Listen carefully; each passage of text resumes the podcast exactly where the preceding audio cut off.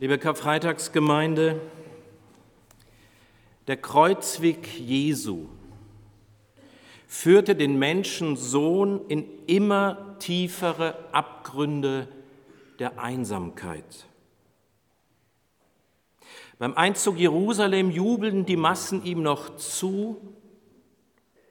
Kurz darauf forderten sie lauthals seinen Tod. Judas verriet ihn an die Römer, Petrus leugnete Jesus mehrfach an einem Lagerfeuer.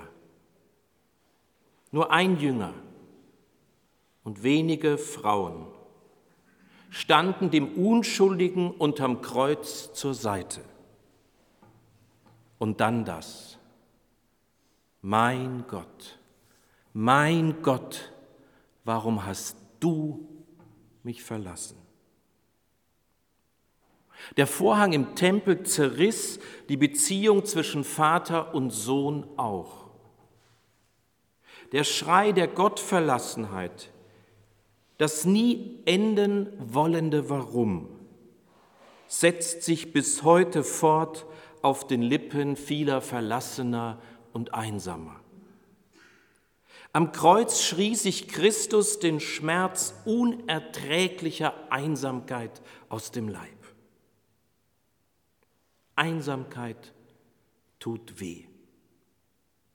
Es tut weh, wenn du als Kind am Spielplatz stehst und keiner dich mitspielen lässt.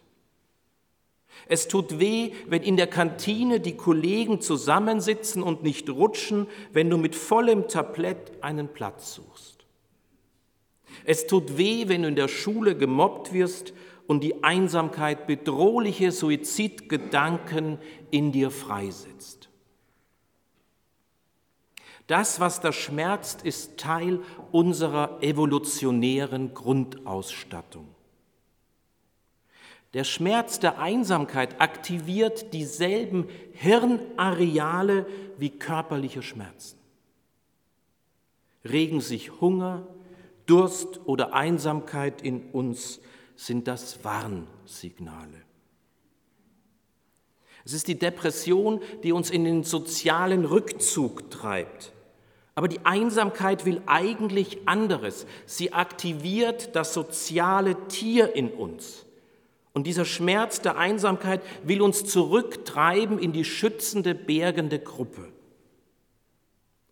Aber gefährlich wird es dann, wenn genau das nicht mehr funktioniert und die Einsamkeit anfängt, dich zu isolieren und auch die Rückkehr in den Schutz der Gruppe aus eigenem Antrieb nicht mehr gelingt.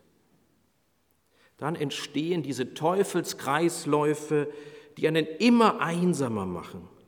Und man zieht sich noch mehr und noch mehr aus der Gruppe und vom Leben zurück. In der Psychologie werden zwei Grundformen der Einsamkeit unterschieden, die sogenannte emotionale Einsamkeit und die soziale Einsamkeit. Die emotionale Einsamkeit drückt sich in dem Erleben aus, es warum auch immer schlicht nicht mehr zu vermögen, ja selbst den geliebten Menschen, sich seinem Partner, seinen Kindern nicht mehr emotional nahe fühlen zu können.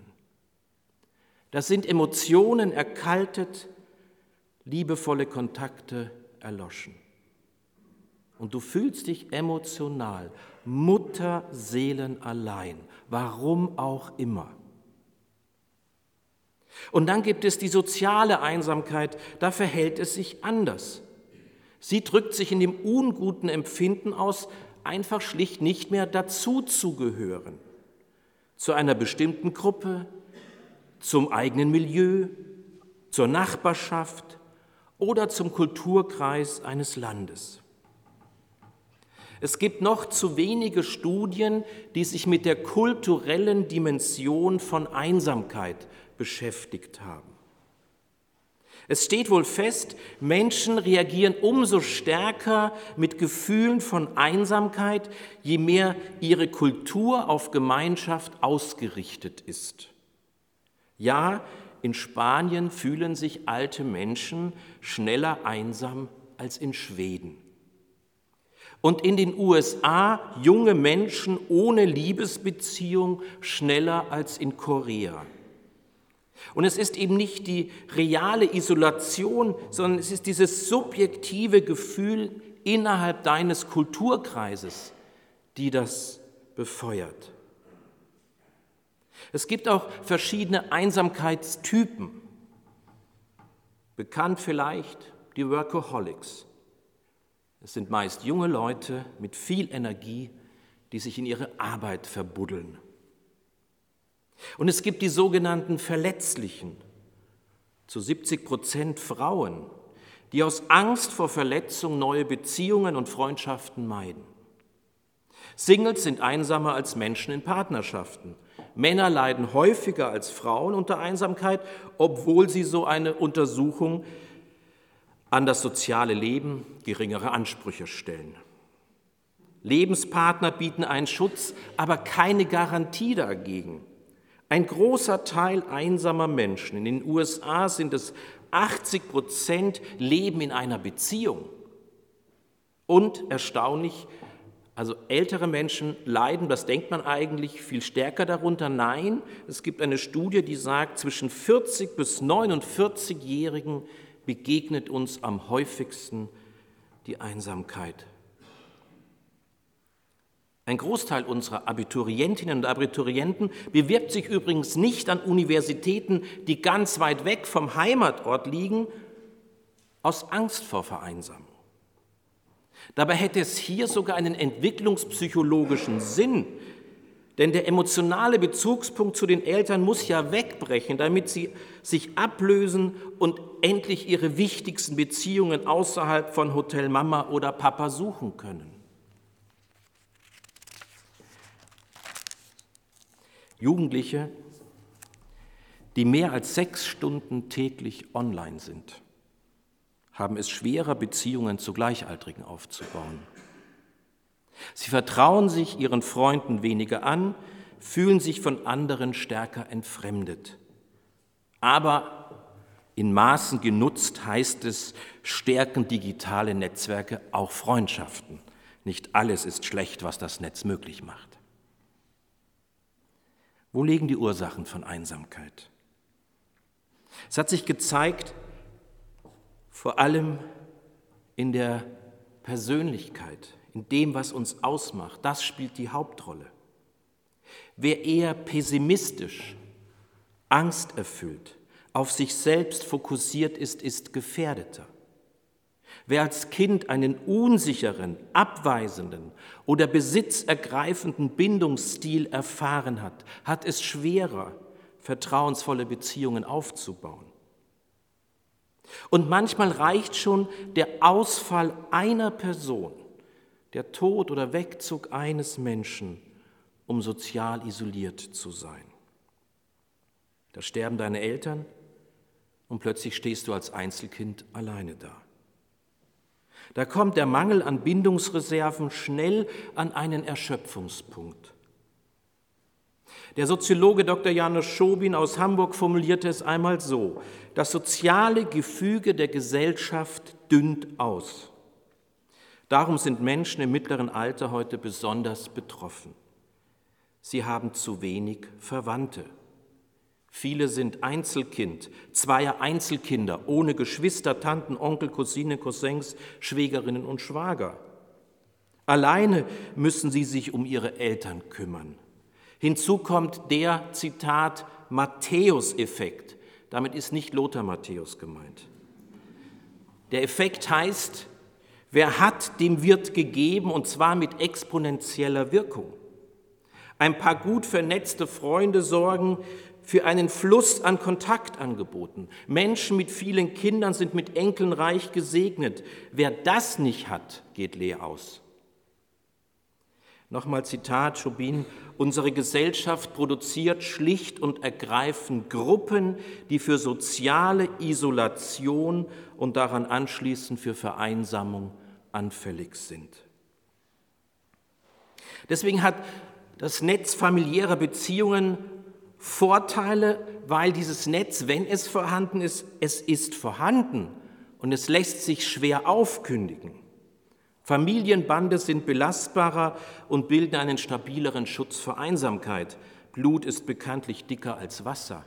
Freundschaften hingegen können anstrengend sein, denn sie müssen gepflegt und aktualisiert werden. Und wir meinen auch immer in Freundschaften uns von unserer besten Seite zeigen zu müssen, von unserer Schokoladenseite. Und genau das kann nicht nur anstrengend sein, sondern auf Dauer zur Einsamkeitsfalle werden, weil man dann, wenn man denkt, man ist nicht mehr schokoladig, sich zurückzieht und sich den Freund nicht mehr zumuten will. Geteiltes Leid ist halbes Leid, sagen wir, aber im Licht der Einsamkeitsforschung gilt anderes. Da heißt es, wer mit einem glücklichen Menschen befreundet ist, wird durchschnittlich um 15 Prozent glücklicher. Ich weiß zwar nicht genau, wie man das misst, aber es heißt so. Und umgekehrt steckt Einsamkeit an.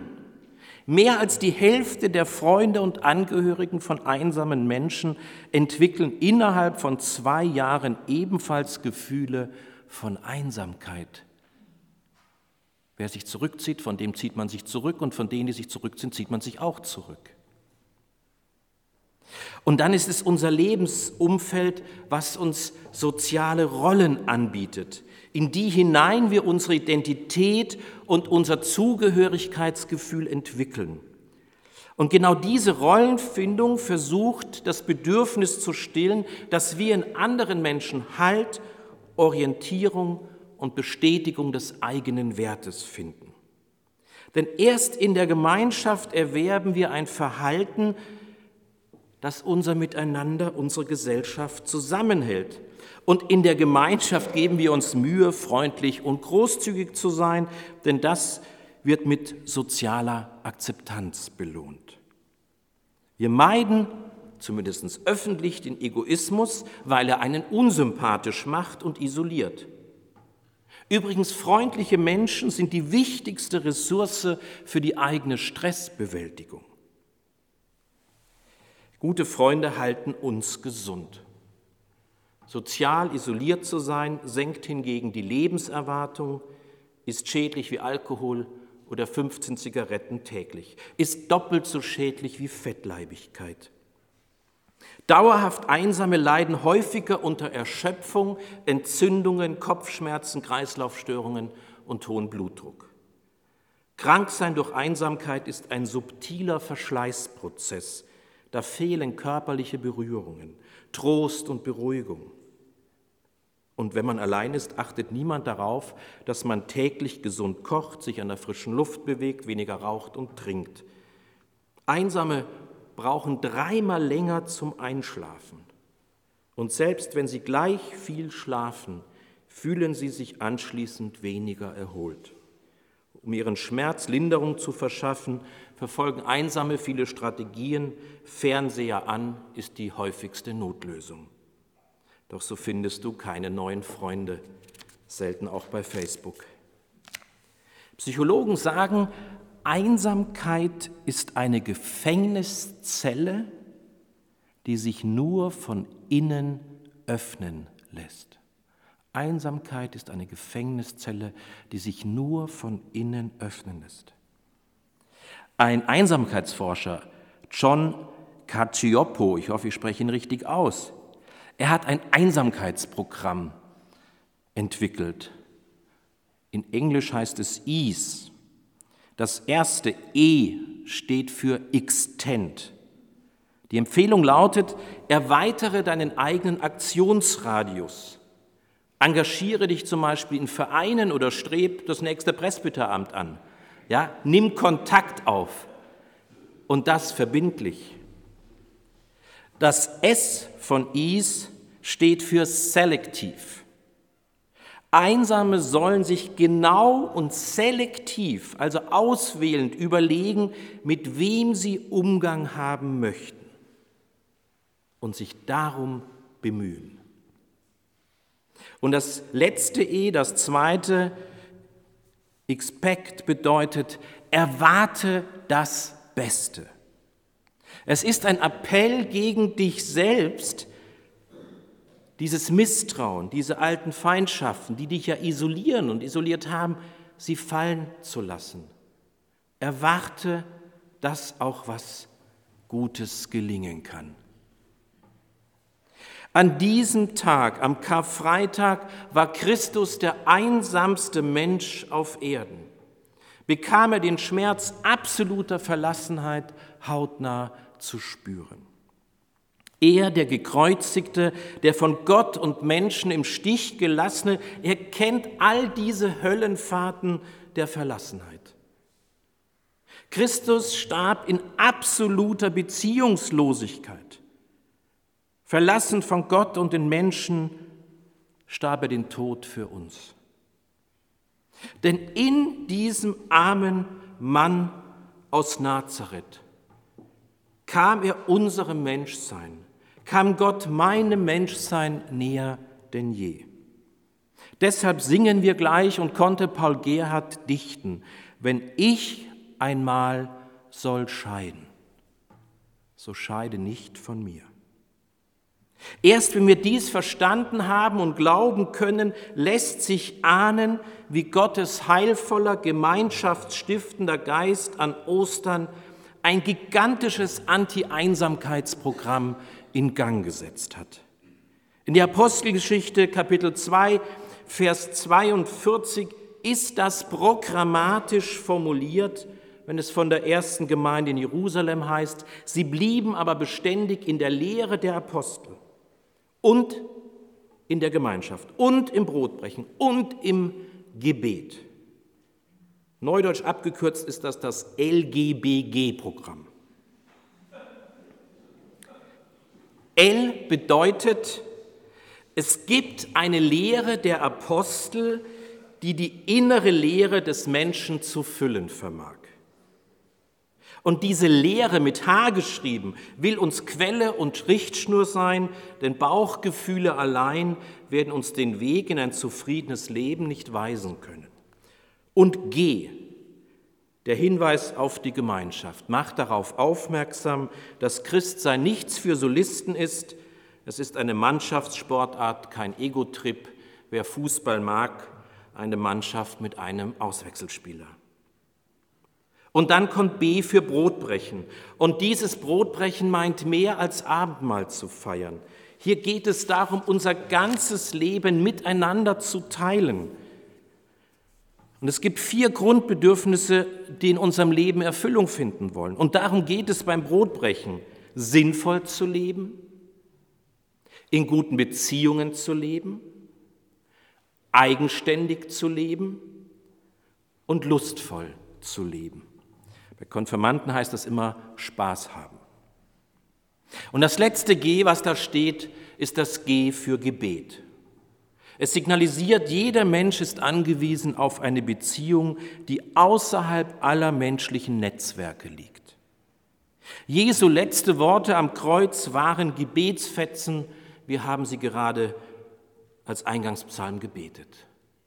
Mein Gott, mein Gott, warum hast du mich verlassen?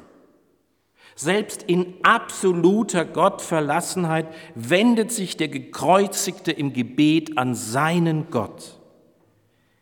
LGBG. Beständig bleiben in der Lehre der Apostel, der Gemeinschaft, dem Brotbrechen und dem Gebet.